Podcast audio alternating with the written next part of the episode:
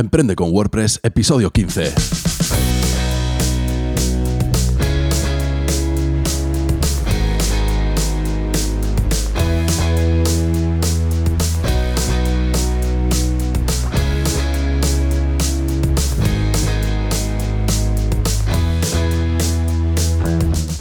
Buenos días y bienvenido a Emprende con WordPress, el podcast sobre diseño y desarrollo web y marketing online en el que hablamos de todo lo necesario para emprender en Internet por primera vez o con tu negocio de siempre. Soy Rafa Arjonilla y hoy hablaremos de los motores de búsqueda, cómo funcionan y cómo los utilizamos para buscar.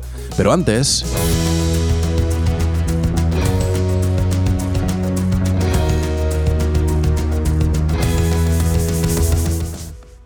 rafaarjonilla.com cursos en vídeo paso a paso con los que aprenderás a crear webs de éxito. Ya sabes que yo llamo web de éxito a todas esas webs que cumplen sus objetivos, así que no nos vamos a quedar en el diseño y no nos vamos a quedar en los plugins que nos hacen falta y la tecnología, sino que vamos a ir más allá y atenderemos también al contenido y también a la estrategia que debemos implementar en nuestra web o estrategias.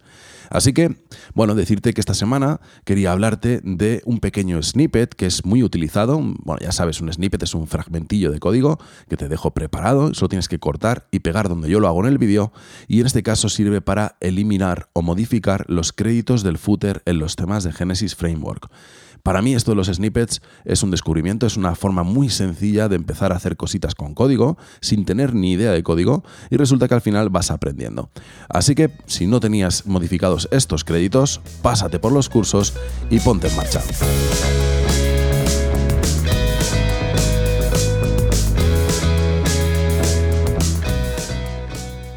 Bueno, pues seguimos con nuestro ciclo de SEO, SEO básico, de SEO para principiantes.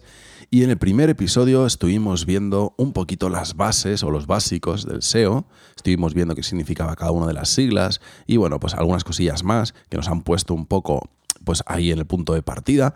Y ahora vamos a seguir adelante y en este episodio lo que vamos a hacer, en este segundo episodio de la serie o de este ciclo, lo que vamos a hacer es hablar de los motores de búsqueda. Tanto cómo funcionan ellos como cómo los usamos los usuarios normalmente.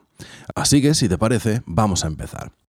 Bueno, ya sabes que estoy tratando en este podcast de hablar con conceptos súper sencillos y para que todo el mundo me siga. Así que no te, no te asustes ahora si lo que te voy a contar es casi como si te contara un cuento, porque la idea es que entendamos esta parte muy bien para luego poder profundizar el que quiera profundizar o seguir el ritmo del podcast y entender bien los siguientes episodios. ¿eh?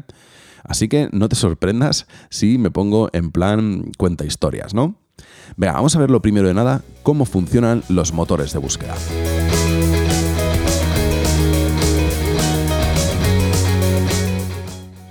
Venga, pues vamos a hacer una división del funcionamiento de los motores de búsqueda en tres puntos, podrían ser cuatro, pero voy a dejar en tres, luego especifico un poquito más.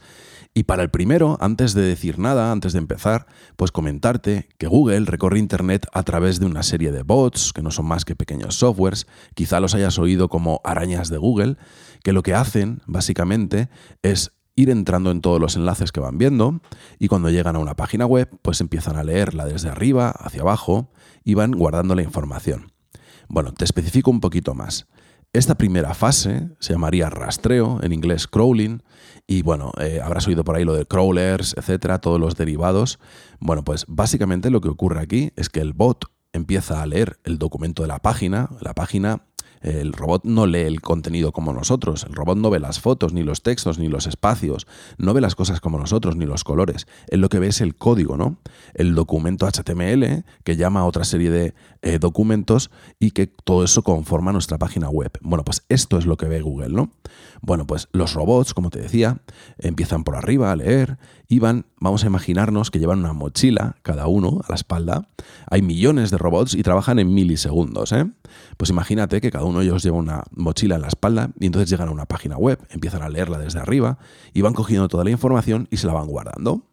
Y entonces dicen cosas como, a ver, en el título pone no sé qué palabra, me lo guardo.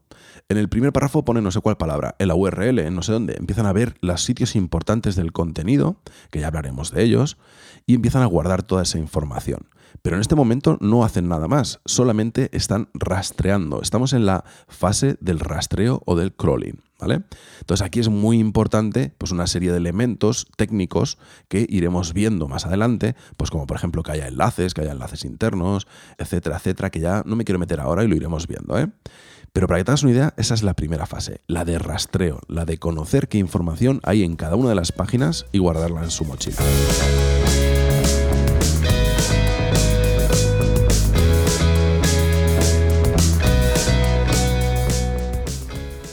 Venga, la segunda fase sería la indexación. Indexación de index significa pues coger el, contenido y meterlo en el índice de Google, ¿no? Esto es básicamente lo que significa. Bueno, pues vamos a ver un poco el proceso, ¿no? Entonces, imagínate ahora, eh, volviendo a nuestro cuento, que tenemos una habitación muy grande, enorme, y están todos los bots haciendo cola, cada uno con su mochila y con toda la información que llevan. Y eh, al final de la sala, al final de la fila, hay un señor con una, un archivador, ¿no? Entonces llega un bot y le pregunta, a ver, ¿tú qué me traes? Y el bot empieza a sacar de la mochila las cosas. Y dice, pues mira, te traigo este contenido. Entonces se empieza a ver qué hay dentro de ese contenido. Ah, pues mira, repite mucho esta palabra, habla de esto, habla de lo otro, mira, en las imágenes pone esto, etc. Y entonces se llega a la conclusión de que ese contenido responde a una consulta determinada. Por ejemplo, si tú estás hablando en un artículo tuyo de cómo posicionar en SEO, y repites mucho posicionar en SEO y lo repites en determinados lugares clave y en las imágenes pone también posicionar en SEO, bueno, una serie de elementos que no me quiero meter ahora, como te decía antes, pues entonces esta persona, este archivador que está ahí con el contenido dice, ah, pues mira, esto responde al término de búsqueda posicionar en SEO, que también podría valer para posicionar en motores de búsqueda. Y empieza a ver también los sinónimos en los que podría estar metido en ese, eh, este tema, este tema, ¿no? Este, este contenido. Así que coge el contenido y dice, bueno, pues cada vez que alguien busque eh, posicionar en SEO, eh, pues voy a sacar este contenido. O sea, este contenido va a estar dentro del índice para ese término de búsqueda o para esos términos de búsqueda relacionados. Y esto es la indexación, así de simple. Simplemente esa información que los bots han ido cogiendo, colocarla en el índice de Google respondiendo a una serie de consultas, que son las consultas que va a hacer la gente después en el buscador, ¿verdad? Bueno, pues así de sencillo. Vámonos a la fase 3.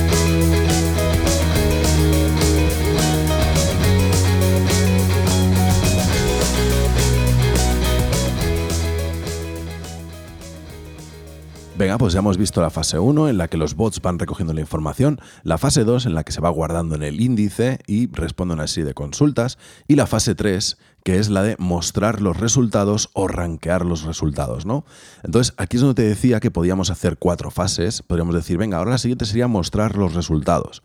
Y la siguiente sería ya rankear esos resultados. Bueno, yo lo he juntado en una y entonces me quedan tres, que son rastreo, que es la primera que hemos visto, indexación y ranqueo. Esta es la última. El ranqueo, esto es, venga, bien, hemos hecho una búsqueda en Google, ¿no? Acuérdate, el otro día cuando estábamos hablando de las búsquedas, voy a poner una como reparar mueble antiguo, ¿no? La pongo en Google, lo voy a hacer ahora mismo, reparar mueble antiguo. Y lo primero que me dice, abajo del, del cuadro de búsqueda, me dice aproximadamente 21.300.000 resultados. Es decir, que en el índice respondiendo a esta query de búsqueda, a, estas, a estos términos de búsqueda, hay en ese índice, hay dentro más de 21 millones de resultados que responden a esta, a esta cuestión. Eso es estar en el índice de Google, eso era la indexación. Pero ahora, en la primera página, sabes que Google siempre saca los resultados de 10 en 10. Bueno, de 10 en 10 más los anuncios, ¿vale? A lo mejor hay dos o tres anuncios por arriba, 10 resultados y otros dos o tres anuncios por debajo. Bueno, pues de esos 21.300.000 resultados, resulta que en la primera página, en las 10 primeras posiciones, bueno, pues están los resultados que mejor han rankeado, que mejor han posicionado dentro de este índice. Bueno, pues esto es el ranqueo. Una vez que han hecho la consulta, oye, de todos los 23, 21.300.000 resultados que hay aquí, ¿cuáles pongo los 10 primeros? Bueno, pues Google tiene que hacer esto súper rápido y para eso utiliza su algoritmo. ¿Y en qué se basa su algoritmo? Bueno, pues en más de 300 factores que, bueno, algunos están clarísimos que son así, como por ejemplo el CTR, es decir, que hagan clic en tu título, ese es uno clarísimo, pero luego hay otros que no están tan claros, incluso hay algunos que parece que, fueran mitos, ¿no? Que bueno, si haces esto, a lo mejor posicionas mejor, etc. Y luego también hay cosas que no se saben, ¿no? Que eh, simplemente hay grandes SEOs que hacen experimentos porque intuyen que puede ocurrir algo si hacen determinada técnica o determinada cosa, y entonces empiezan a hacer experimentos y descubren nuevas formas de posicionar, ¿no? Pero al final, a lo que vamos es que eh, de esos 21 millones, tiene que haber 10 en la primera página. ¿Cómo lo hacemos? Bueno, pues hay que valorar más de 300 factores para estar en esa primera página. Y ya te digo que no quiero ahora eh, meterme en ello porque son un montón de cosas y quiero explicarlas muy bien y quiero ir viéndolas poco a poco, pero para que te hagas la idea, pues eh, cosas como el CTR que te he dicho, o como la velocidad de tu web, lo, lo, que tarda en cargar tu web, o si es responsive o no, o la cantidad de enlaces que tienes entrantes, es decir, la cantidad de enlaces que hay en otras webs que dirigen hacia la tuya cuando haces clic. Bueno, hay un montón de factores, ya te digo, y los vamos a ir viendo poco a poco. Y ahora lo que vamos a hacer es ver cómo utilizamos nosotros, el usuario medio, digamos, los motores de búsqueda, en este caso el buscador de Google.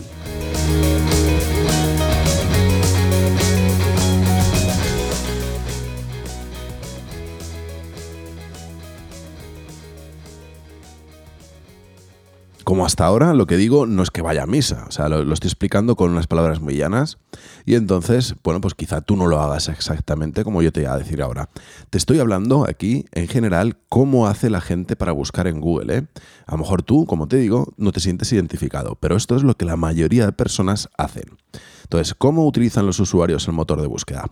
Bueno, pues lo normal es que tú tengas una necesidad. Eh, oye, no sé, necesito reparar mi mueble antiguo porque se me ha roto. Y entonces, como necesito una solución a esto o información al respecto, pues hago una búsqueda. Y esa búsqueda, que sea esas palabras, esa query que pongo ahí en el buscador, en la caja de búsqueda, pues ya tienen intención. O sea, yo lo que quiero es encontrar un resultado que me dé información a esta pregunta concreta o solución a esta pregunta concreta. Es decir, que lo primero que tenemos es intención de búsqueda, ¿no? Que esto es lo que diferencia a Google como plataforma de anuncios, por ejemplo, eh, con Facebook. Ya lo hablamos en su día, ¿no? Aquí hay intención de búsqueda. Esto es lo primero. Lo segundo, escribo esa necesidad en forma de consulta, incluyo esas palabras clave, como he dicho, y le doy al enter. Miro los resultados de la primera página, me van a salir ahí pues 10 resultados, como te decía, y lo primero, antes de hacer clic en nada, me pongo a comparar los títulos. Si veo que alguno de esos títulos no me convence o me convence, pero hay otro que también y no salgo de dudas, antes de hacer clic, todo esto en segundos, ¿eh? leo la descripción. Hay una pequeñita descripción, ¿verdad? Bueno, pues leo esa descripción y ya me termino de convencer. Oye, me ha gustado este, hago clic en este resultado. O no me ha gustado este y me voy al otro que también tenía un título que me llamaba la atención. Vale. ¿Qué es lo que hago ahora? Abro un resultado o varios en mi navegador y empiezo a escanearlos. Esto de escanear es que no los leo detenidamente, simplemente paso la vista de arriba abajo en oblicuo y voy viendo si tiene pues, subtítulos que tengan ideas, ideas que yo voy buscando. Eh, bueno, pues normalmente si el post está bien hecho, ya veremos cuando, cuando lleguemos a este punto, pues en los subtítulos lo que haces es condensar una idea de la que luego vas a hablar en el párrafo, ¿no? Pues entonces leyendo estos subtítulos me puedo enterar de si ese contenido me va a valer o no me va a valer, ¿verdad? Bueno, pues empiezo a escanear, veo esos subtítulos, veo si hay imágenes que aporten, que me, que me den la idea de que ese contenido es el correcto, sigo bajando, sigo escaneando y al final decido si me ha gustado este contenido y me lo leo o no.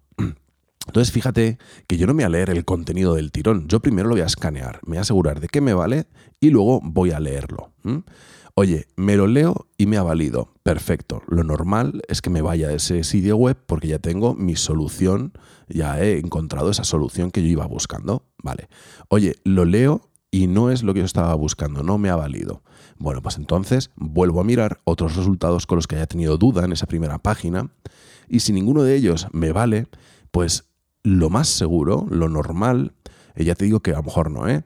pero lo normal es que hagas una búsqueda con otras palabras. Fíjate, hay gente que, la mayoría de hecho, que no le da la oportunidad a la segunda página de Google. Solo va a ver los 10 primeros resultados.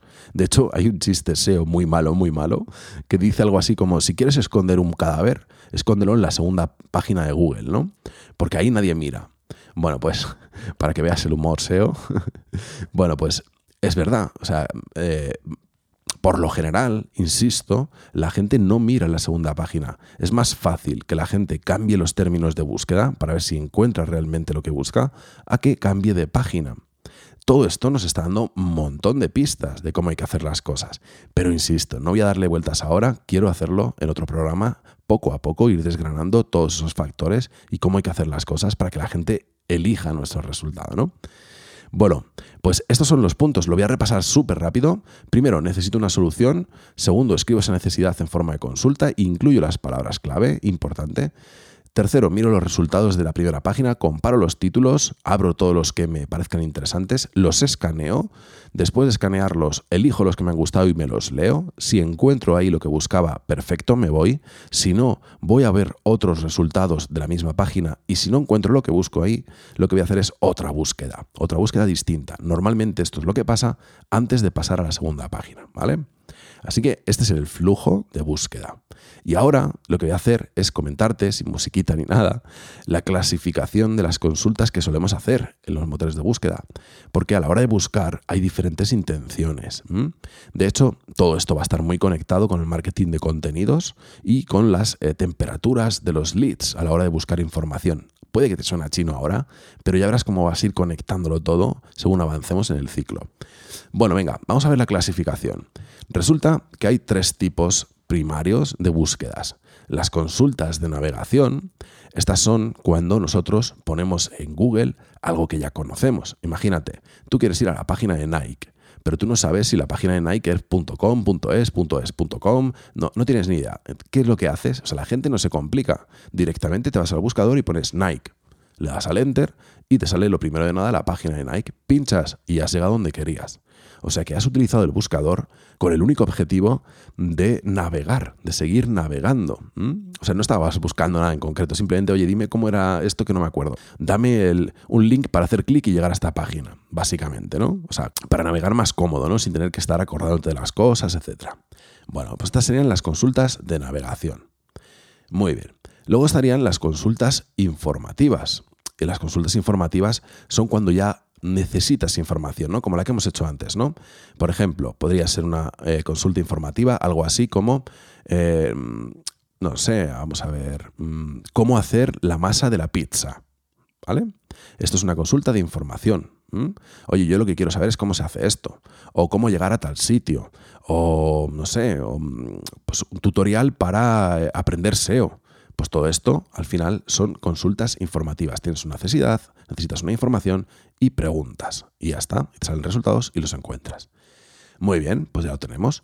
Y la tercera serían las consultas transaccionales, que estas, más allá de la intención de encontrar información, tienen intención de compra o de conversión. Por ejemplo, si yo busco reparar mueble, eh, como estábamos diciendo antes, me van a salir resultados de dos tipos. Ya lo dijimos mm, algo parecido en el episodio del primer episodio de este ciclo, ¿no? Me puede salir uno que sea algo así como Hermanos eh, Salamanca, reparación de muebles antiguos. Este contenido es claramente comercial. ¿eh? Y otro resultado podría ser, eh, pues, cómo reparar tu mueble antiguo, ¿no? Con la misma búsqueda. ¿eh? ¿Qué es lo que ha pasado en esta búsqueda? Pues que no he definido del todo, ¿no? No, no se sabe muy bien si es informativa o es transaccional. En cambio, si busco reparar muebles antiguos o reparar mueble antiguo barato, aquí ya estoy dando muchas pistas, ¿no? Aquí ya la intención cambia. Ya no estoy buscando información de cómo arreglar el mueble. Estoy buscando información de quién me lo puede arreglar y que sea baratito. Entonces, todas estas de, por ejemplo, búsquedas como pues eso, barato, eh, aprender no sé qué online, eh, gratis, em, cualquier cosa que lleve este tipo de términos, ya nos está dando muchas pistas de que es transaccional, ¿no? Que va buscando una compra o una conversión.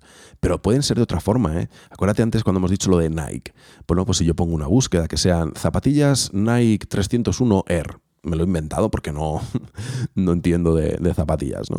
Pero bueno, a lo que voy es que has dado muchos detalles ahí. Ahí ya no estás buscando información, lo más seguro es que estés buscando comprarlas. ¿eh?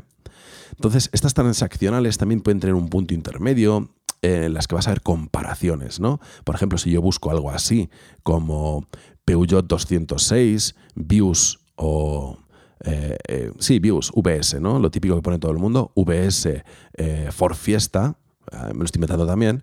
Bueno, pues aquí lo que estoy haciendo es buscar una comparativa entre dos productos que me importan, que me interesan. Así que está también cerca, ¿no? Está también cerca de la conversión, está cerca de lo transaccional. Así que repasando las consultas de navegación, que son aquellas que hacemos para seguir navegando, hemos puesto el ejemplo de Nike, oye, eh, Nike en el buscador, le das al enter, te sale la página web y pinchas y vas a Nike, perfecto informativas, eh, pues no lo sé, cómo hacer tal cosa o tal otra cosa, o tutorial para aprender inglés o lo que sea, bueno, pues aquí lo que estoy buscando es información ah, o, buscando una solución y no, no voy en, en, busca de contenido comercial, voy en busca de contenido de valor, ¿no? Muy bien. Y luego están las consultas transaccionales, que hemos dicho, que son las que tienen una intención de compra o de conversión, ¿no? Y que las podemos identificar muy fácilmente cuando llevan palabras asociadas como barato, online, gratis, eh, liquidación, eh, pues no lo sé, este tipo de consultas, ¿no? Bueno, pues todas estas lo que buscan es la compra, ¿no? O sea, yo déjate de cómo se hace tal cosa, que yo lo que quiero es comprarlo, ¿no? Bueno, pues todo esto lo vamos a conectar con el marketing de contenidos y con las temperaturas de los leads, lo que estábamos diciendo, para la hora de crear nuestro contenido, crear contenidos eh, que respondan a consultas informativas, pero también a consultas transaccionales. Así que es súper interesante tener en cuenta todo esto. Y bueno, lo vamos a dejar aquí. Me encanta este tema, me apasiona, me podría tirar horas hablando de ello. Y bueno, de hecho en clase tengo una clase especial de SEO en la que me tiro cuatro horas hablando sin parar y es que me flipa, o sea, me, lo paso bomba, ¿no? Así que bueno, espero ir haciéndolo así en trocitos también y que lo disfrutéis vosotros y aprendáis. Yo me lo estoy pasando muy bien. Bueno, venga, lo vamos a dejar aquí. Espero que entiendas un poquito más todo este proceso que hemos estado viendo y así vamos a ir aprendiendo muy poquito a poco a posicionar en Google, que ya hemos visto que es muy, muy importante.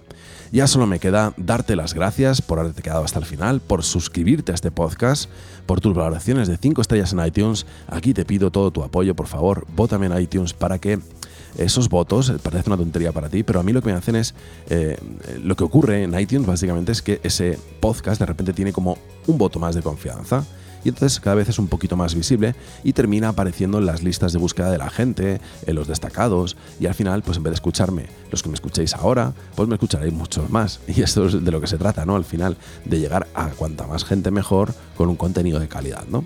Así que muchas gracias por tus valoraciones de 5 estrellas en iTunes, por tus likes y comentarios en iBox, por suscribirte en Spotify, que tengo en cuenta que sois muchos en Spotify, me está gustando mucho estar ahí. Gracias por compartir en redes sociales, por estar ahí, por darle sentido a todo este proyecto. Ten un buen día y recuerda que tenemos cita el jueves que viene.